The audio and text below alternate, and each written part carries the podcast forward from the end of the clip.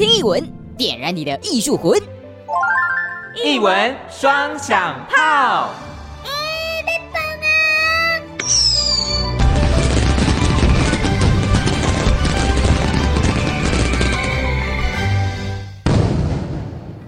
一文双响炮，臭笔讨贝龙脉造，我是阿红。今天呢，我们又来到了南科考古馆，我们的老朋友了。其实每次来南科考古馆，总是要分享一些你不知道的考古资讯。那这个我自己本身是真的蛮喜欢南科考古馆的。那今天要来跟大家介绍什么呢？大家有想过说，展览的背后要怎么呈现出这个展览呢？那这些展品要怎么呈现？它之前。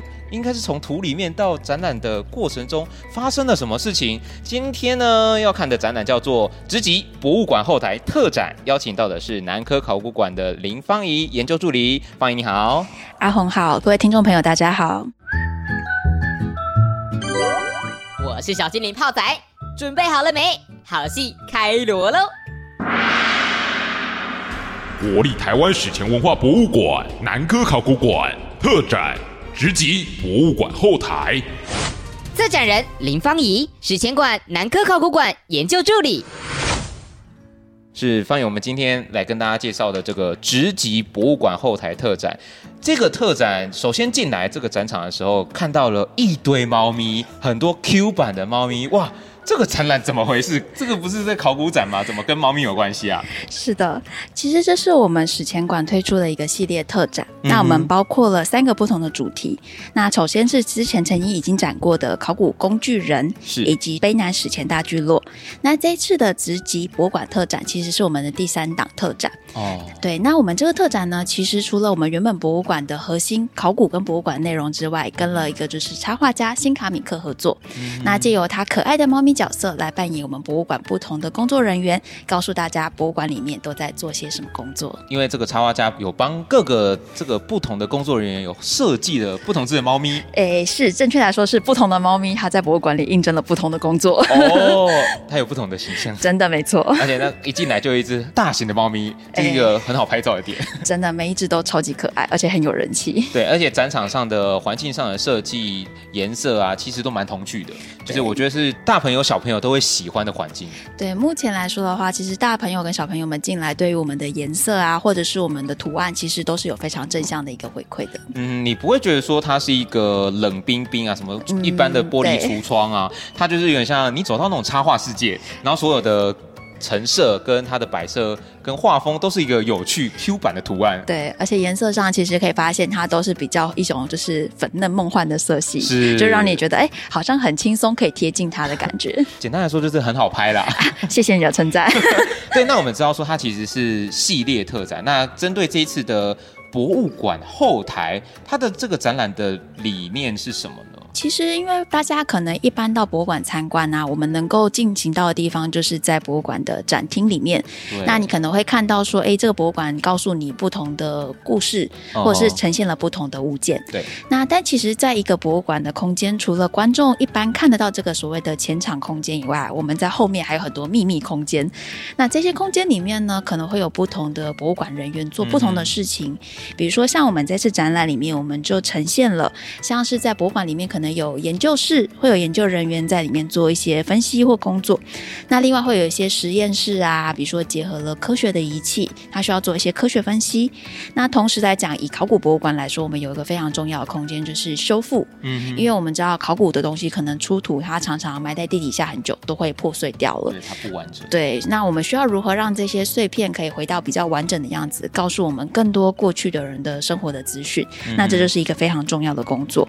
那另外就是。当修复完的东西后，它还会需要被保存，能够让它被诶、欸、更长久的传承下去。嗯、那这就需要一个很好的典藏库。嗯、典藏库里面的环境啊，包括温度、湿度、光线，都是需要透过非常严格的控制的。嗯，对。那除此之外，这些事情都做完之后，其实考古的物件还有一个非常重要的工作，就是我们要让大家认识它。哦，它不是只有考古人员认识而已。不是把它对整理好之后就放到柜子里面藏起来。当然不是，它需要让更多人看到，这样才会。有更多人知道过去这块土地上有发生什么事情，嗯、或是曾经住过哪些人，他们每天都做些什么生活。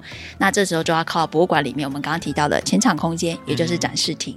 嗯、所以在这次特展里面，整个我们就是这样子的一个把博物馆的空间跟我们不同的工作内容串联起来，那就变成了我们这一次的直击博物馆后台特展。这次的特展有分成六大的主题嘛？就刚刚讲到的这几个面向。那其实大家对于博物馆本身的话，真的只了解了前台的事情，后台到底在忙些什么？真的。我想大部分的都不知道，哎，对，我根本也没有去想过，就是因为你不会去想说它到底是怎么被修复的，是，或可能曾经有博物馆会跟你讲，但你不会特别去留意。那我们这次把它整理成一系列的展览，然后这个主题就跟大家讲说，哦，一个文物出土到它最后上架到你前台看得到，它中间到底要做哪些的步骤，那其实是我觉得是很丰富，可以增加大家对于考古的认识啊。是，那同时其实也因为我们有刚刚提到，我们有很多不同的猫咪角色，嗯，那其实每一个猫。猫咪角色，如果你仔细看，就会发现它身上其实都有它的名牌，它告诉你它的工作是什么。哦，像是哪些工作呢？比如说，像是我们眼前这边可能有一只是我们的分析人员糖糖，糖糖他就是在实验室里面利用科学仪器做很多的科学分析，然后让你知道说，哎，更多我们平常肉眼可能看不到的资讯。哦。所以它外形上也会跟这个分析人员，他应该会具备哪些的可能服饰啊，对不对？对，其实插画就有特别帮我们设计啦。比如说，可能分析的人他就觉得，嗯，因为在实验室里面嘛，我们可能是实验跑、实验设备。那像我们等下后面有其他的角色，比如说可能有修复人员，哦、你就会发现他还有戴一个护目镜，哦、因为修复有时候会用到一些化学药剂。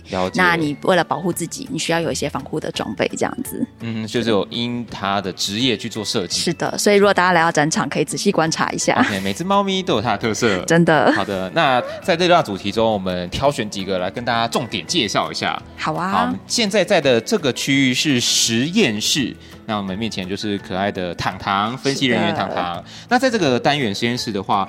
会想要跟大家分享什么样的考古资讯呢？其实实验室里面啊，主要是因为科学的技术现在越来越发达。嗯。那考古学其实除了传统的就是以人工、以肉眼或是以文书资料去做这些整理分析以外，我们现在都会透过这些科学仪器，嗯，去帮助我们看到更多我们原本可能用眼睛看不到的小资讯。像比如说，我们有这展场里面有特别介绍，包括有是食材的成分的来源的这种微量元素分析，嗯，或者是像我们的。生态分析，那我们展场里面有呈现一个很特殊的材料呢，跟大家分析来介绍的是我们叫做细酸体。细酸体，现场现在看到有一个实验室的后台探索，那它现场会有这个是显微镜吗？是的，这是一个电子显微镜。是，然后前面有。可以拿这个板板来去在显微镜底下来看，那这个是要看什么呢？好，那其实我们可以看到这个实验室探索里的这个电子显微镜啊，它其实是希望引导我们的观众去观察我们的细酸体。那我们的特展有设计什么学习单，学习单上面呢有一个白白的小点点，如果你放到我们的电子显微镜下面呢，就会看到一个有形状的图案，那就可以跟我们墙上的展板做一个呼应。那阿红，你可以帮我看一下你现在目前看到的这个形状对应上去可能是哪一种植物物的细酸体呢？哦，现在在显微镜底下呈现的图案呢，看起来对应到上面的刊板应该是。稻属矽酸体是的，那其实这个是属于稻子的这一个所，嗯，应该说是这种类别的种属的植物，它会特有的形状。那如果阿红帮我观察一下前面，也会发现，其实我们不同的种类的植物啊，它的细酸体的形状是不太一样的，对吗？嗯、那其实这是因为细酸体的这个成分，它是植物在活着的时候吸收水分。嗯、那水里面的话，它会吸收到一个元素叫做细，也是地球上非常大量的一个元素成分。哦，那这个细跟着植物喝。喝水的时候进到了它的体内，附着在它的细胞壁上。嗯、那因为每一种植物的细胞壁形状不太一样，哦、所以它就会形成不同形状的结晶体。哦、那这个结晶体其实是硬的。所以，当植物有一天可能死掉了、腐烂了之后，这个结晶体会被留在它最后的存在的那个地方。嗯。那考古学家透过这样子的一个结晶体，就可以去知道说，哎，过去这个地方它可能曾经有过什么样的植物类型，嗯、或者是生活在这边的人他曾经用过了什么样的植物的种类。嗯、那这就是细酸体的特色。不过，像刚刚阿红提到，我们眼前的这个的电子显微镜为什么会需要用到它？其实最主要是因为细酸体用肉眼是完全。全看不到的。那我刚刚就在想说，那细川体到底长什么样子？哎、欸，就是 对啊，肉眼上是看不到的。对，它是完全看不到的，所以必须透过很高倍率的电子显微镜，我们去实验室里面操作的时候，才能够看得到它的存在。那要怎么知道这个出土的遗址中有富含这个细酸体？啊，这就是在考古工作上一个很特殊的，我们会去留下一些土样。比如说，我今天做一个考古发掘，挖完之后，我会把这一层的土留下一些泥土。那这些土回到实验室之后，我们再透过就是呃，有点像是洗跟分离的方式，慢慢的把它里面的沉淀物留下来。嗯，然后你再用高倍率的显微镜跟分析人员的精密的眼力。慢慢的去找出来这里面有什么东西，所以没有大家想的那么简单。其实它是个非常费力的工作。我刚刚想说，你要肉眼都看不到了啊！我在考古现场当然看不出来啊，完全看不到。所以怎么可能推敲得出来？因为中间还要一段的过程。是的，所以它是一个非常需要高科技跟就是所谓的耐心、时间跟很好的眼力才能够找到的材料。它也它不会被消吸收或。它就会一直存在在那个区域吗？对，它会一直存在，除非那个泥土被移动了。哦、对，那当然它也有可能会附着在，比如说可能也许我们踩过去粘到了它，把它带到另一个区域，这也是有可能发生。但是相对上考古，因为大部分我们不会是直接取地表的土，我们一定是在发掘的过程中，它是比较深的一个区域。对对，那相对上被干扰的几率。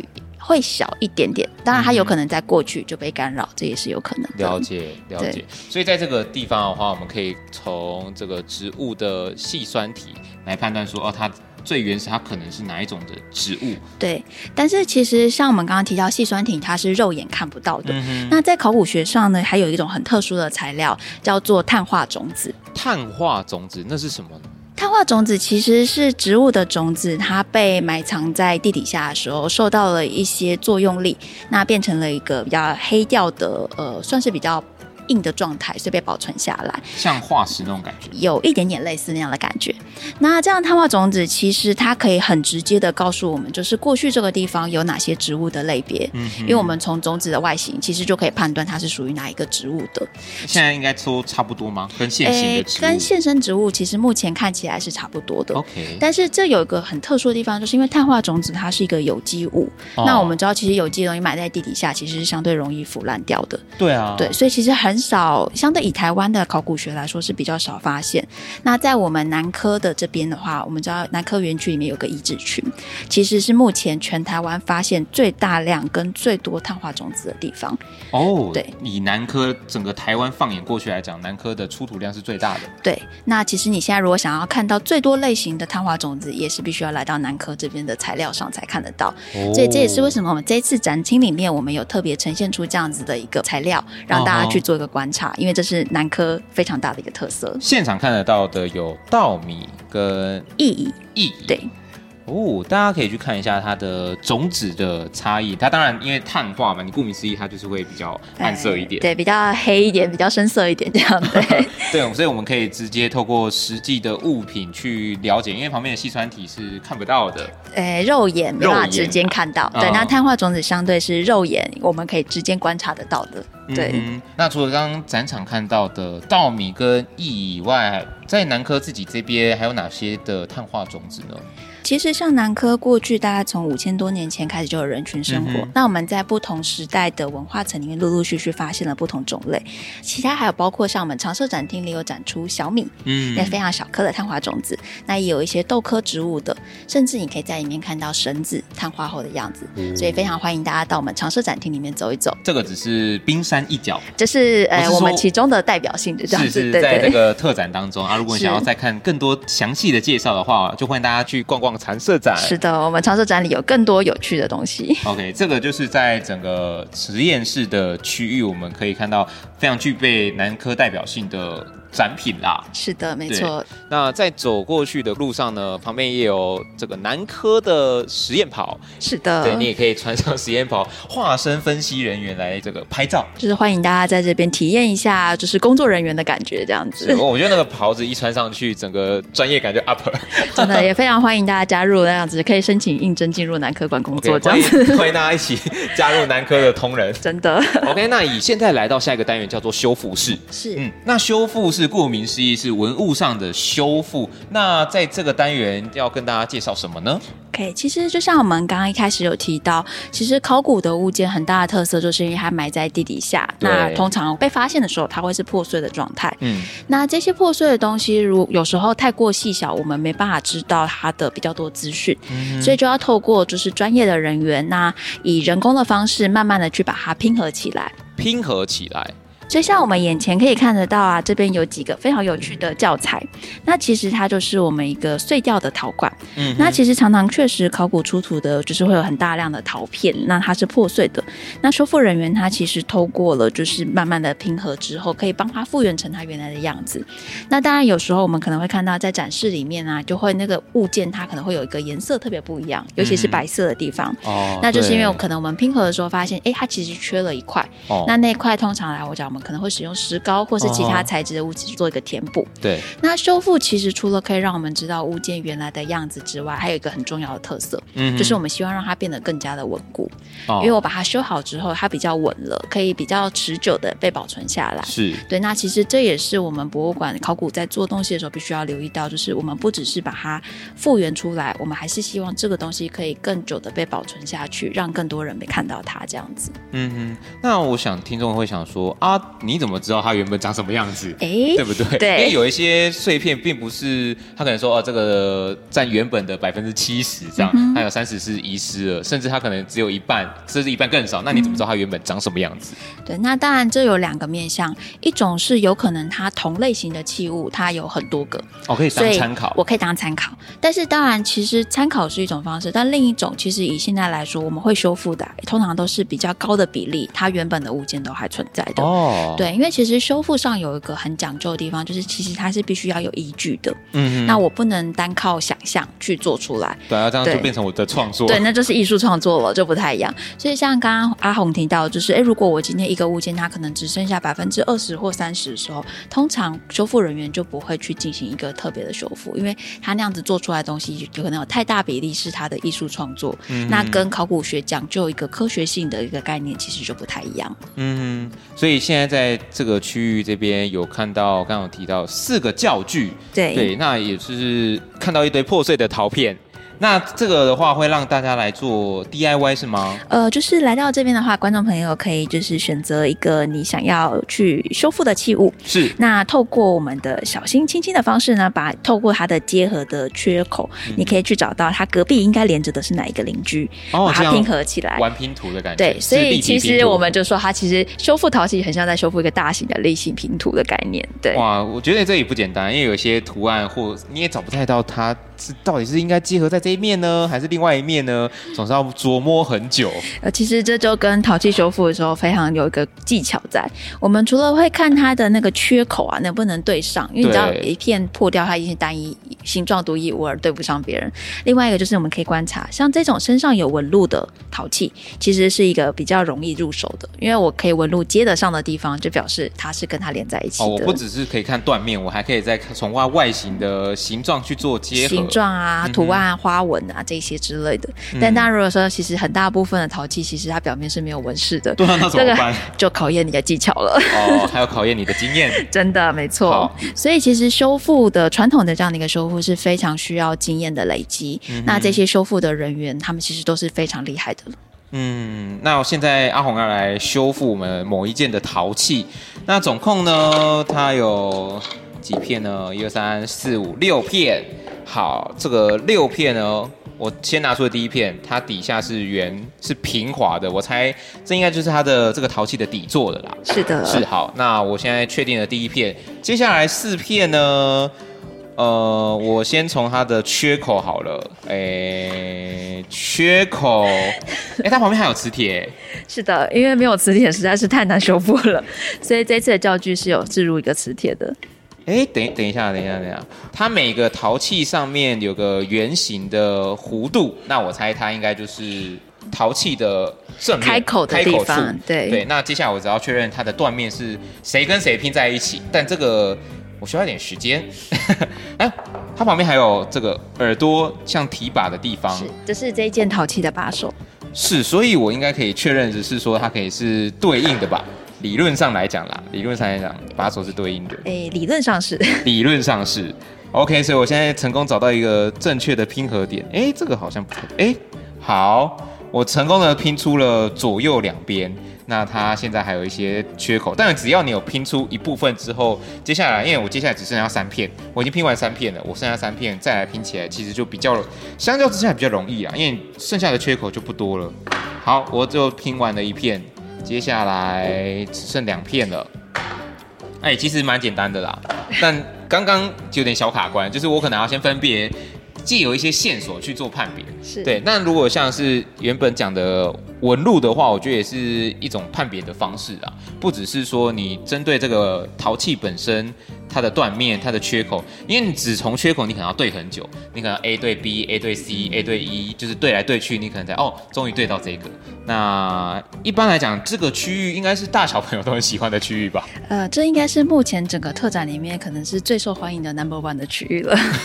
因为我觉得以那种展览本身的话，有很多的实作这一块的话，大家都会非常的有兴趣，而且可以玩四种。对，因为我们每一款的拼图的教具，它的形状都是不一样的。哦，那其实也是希望透过这个过程，除了让观众朋友可以理解说，哎，其实呃陶器器物的修复，它就像是拼拼图，需要一片一片慢慢拼回去，你要观察它的特征以外，另外还有一个很重要的，就是其实应该红阿红也有注意到，我们现场桌面上有写，要请小心温柔的，因为其实每一件文物呢，它都是年代久远，相对上比较容易受到损坏，所以是希望大家都要温柔的去修复我们的器物。那现场四个的话，有什么难易度之分吗？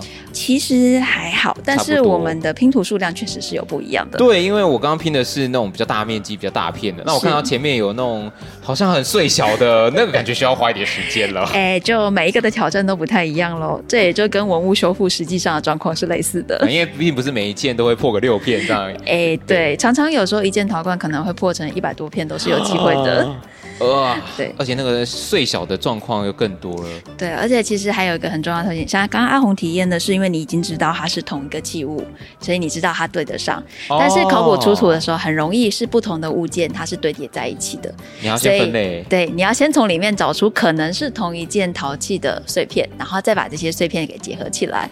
那你要怎么知道可能呢？哎，这就是靠经验喽。啊，那另外应该这样讲，剩下那些无法分辨的要怎么办呢？诶，通常来说，我们还是会按照它的，比如说质地啊、颜色啊，嗯、去帮它做一个分类。那在分类之后，就是单独把它的小碎片另外收藏起来。OK，等有需要，可能真的在修复的过程发现说，哎，这块好像可以合起来。对，是有可能有一天帮他再找到他的朋友们的。好的，但他这个是一个浩大的工程。真的，而且以南科来说，我们其实有上百万片的陶器的碎片，哦、这，这个光是修复可能就要非常长一段时间了。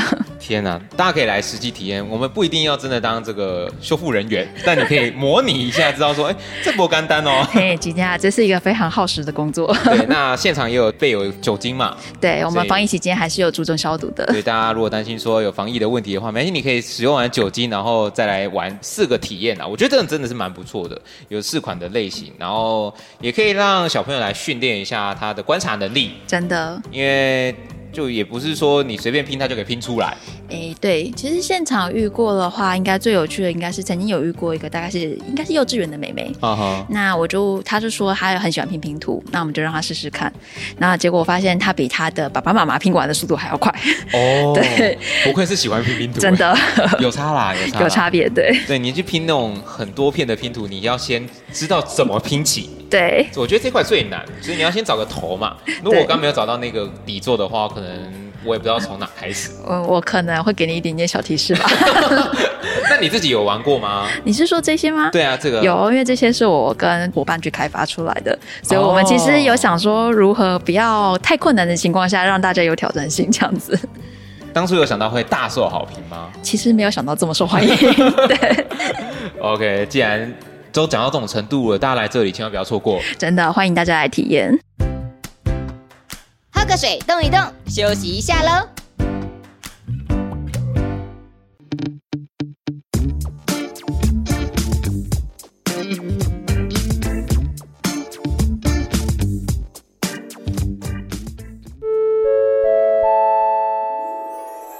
听众朋友，节目要开始啦，赶紧倒来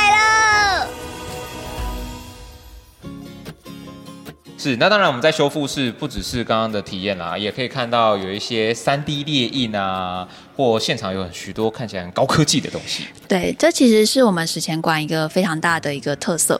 那我们知道，刚刚其实前面提到的修复，它是非常靠经验、靠人工，那甚至是靠一个传承制度的方式。对但其实现在科技发展啊，我们知道像三 D 的扫描或者是列印这样的一个技术，其实它也是可以运用到文物的修复上面的。嗯哼。那在我们史前馆呢，我们里面就有一个三 D 实验室。这实验室里面的工作同仁，他除了会运用机器去做物件的三 D 扫描之外，我们其实也可以透过三 D 的方式去推算出这个可能破损的器物，它的不存在的那个角落，它长什么样子。嗯，那再透过我们三 D 列印的方式去印出那样子的一个缺角，把物件修复出来。所以，比如说像阿红可以给我们看到眼前这边的柜子里面呢，我们其实有一件非常可爱的小陶勺。这陶勺阿红有注意到它中间的这段颜色特别不一样吗？这一段的是。白色，那其他的算是咖啡色的部分。咖啡色对是。那其实像这一件器物，它是实际的一个一比一出土的陶器，哦、那就是当时我们发现了它的左半边跟右半边，但是中间呢、啊，它的缺口是接不上。像刚刚我们如果要拼合，它的缺缝是不一样的。是。那我们利用了三 D 去扫描了这个原始物件后，进到电脑里面去做一个数值的推算。那算完后发现，哎，它中间这一段应该是长这个样子。嗯。所以我们利用了三 D 的去修复了那一段。之后把它印出来，那再跟原来的器物结合上，让我们可以知道说，哎，原来这个陶勺完整的样子应该是长这样的。哦，就借由现在的三 D 技术去还原它原始的样子。对，那其实透过这样子一个方式，除了可以让我们知道原始的样貌之外，我们还可以拿来做一些实验的功能，比如说像这有实验，对，同事就有去实验说，哎，这样子的陶勺捞水。液体的时候感觉是怎么样，或是这个勺子我可能一次到底可以捞多少的重量的水之类的，像这样的一个小的实验性。那当然，其实它还有一个更大的，对我们呃，如果是以考古的文物做保存来说，它好处是我不需要去动到真正的物件。对对，因为我利用三 D，我可以做一些一比一的仿制品。嗯，那我当我在做很多事情的时候，原来的物件它就不会受到那么多的使用或干扰，那就比较不容易受到损坏。哦，这很重要啊，因为你不可能一直拿原始的物件来去。刚做的是实验嘛，更不可能来做这件事情。这个应该不不太能做，对不对？对啊，所以我们用一个仿制品的方式来去体验一下，甚至知道说它的容量多少啊，对或整个模拟当时候古人他使用这个器物的感觉，这个是只有这种现在的这些三 D 技术才能够做得到的事。嗯、对，这是三 D 技术在我们就是做文物的修复上，其实是能够提供非常大的一个帮助的地方。嗯哼，那现场也有播放如何制作三 D 列印技术的影片。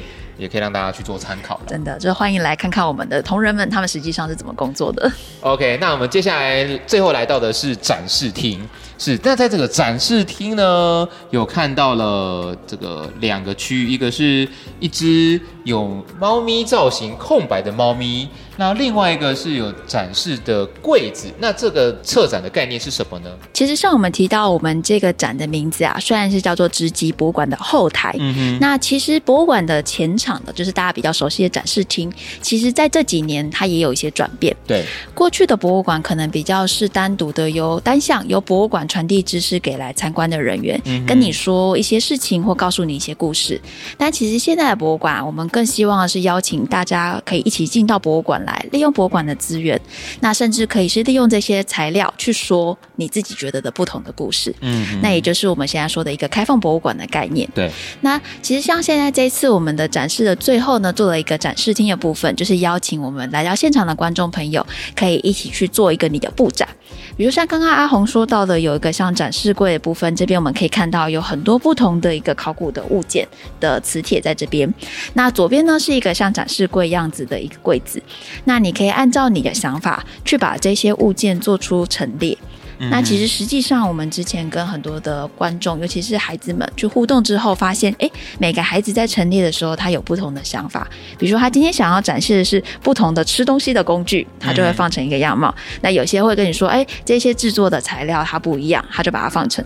那其实每一个人做出来的都是不同的样子，那也就是自己的一个对于物件呈现出来的一个诠释的样貌。每一个人都是自己的策展人啊，因为策展的理念不一样，你可能可以从器物的用途。或可以从这个文物它本身的材质，对，甚至也可以从它的外形，是，但没有说一定要怎么样，因为每一档展览都不一样，就看你要怎么陈述嘛。对，那其实这也是现在博物馆的一个，应该是国际上的一个趋势，就是大家希望博物馆它是一个更多元的，有更多声音跟不同视角的地方。那其实这也是史前馆这几年来一直在努力的一个方向。我们希望是让更多人可以一起进到史前馆来去说，去呈现不同的面貌，而不是只是单纯从单一的一个角度出发的一个博物馆这样子。嗯，那如果你觉得说啊，文物摆设我没什么兴趣，你也可以转向另外一侧的猫咪。是的，哦，这个特展真件来创造属于你自己的猫塑像，现场可以看到这只空白的猫咪，你要帮它。点缀一下，那我们可以点缀一些什么呢？有很多的，因为像那种纸娃娃的那种概念，有一点像纸娃娃的概念，就是空白的纸娃娃，你要开始去帮它贴上眼睛啊。那我现在来创造我自己的猫塑像好了，没问题，欢迎。好，我希望它有水汪汪的大眼睛，我选择的两个绿色的大眼睛。那有眼睛之后，就需要个嘴巴跟鼻子。那我想要让它有微微笑的感觉。比比亚丘，这旁边的是它的猫咪身上的花纹，花纹是吗？对，因为我们知道猫其实有很多不同的纹路，是。那看你喜欢的是虎斑猫。白猫，或者是呃，人家说的就是可能十只中有九只都是肥着的橘猫，也是可以的。OK，我希望它是挑染，所以我给它两两个不同的颜色。可以的，这个这样会不会没有被变成三花了？自己的猫嘛，无所谓嘛。对，可以的，欢迎创造这样子。对对对，就是欢迎你创造。位置也可以自己摆哦。是的。它是要卡到这个圈圈里面吗？呃，没有，它真的就是你随你的想法。所以我觉得 对，很集中的意思吗？也是可以啦，就是猫咪可能有点小小斗鸡眼，这样。OK OK，好好，反正是你自己喜欢的猫咪嘛。对，你是你的猫，对，是你的猫，是你的猫。那除了这个，我现在左边放的深咖啡色，右边是橘色的。猫，它现在有三个颜色了。那我觉得它好像可能有点单调。我希望它会想要吃个糖果，所以它让左手拿个糖果，右手拿个钱好了。赚钱不容易，招财猫啊！没错，有糖吃，然后又有钱赚。那接下来最后再给它一个花儿好了。好的，那我现在的猫咪已经完成了。它是头上顶着一朵花，然后咖啡色跟橘色的三色猫咪，左手拿着。棒棒糖，右手拿着金币，这、就是相当的属于我自己个人风格的猫咪啊。其实我觉得你的猫看起来蛮像在撒娇的，有一种就是我吃的不够，你可以再多给我一点吧。你有感，对，就是有很可爱的感觉。嘟嘴就是说，给我钱，给我糖果，给我糖果，对，其他不用谈。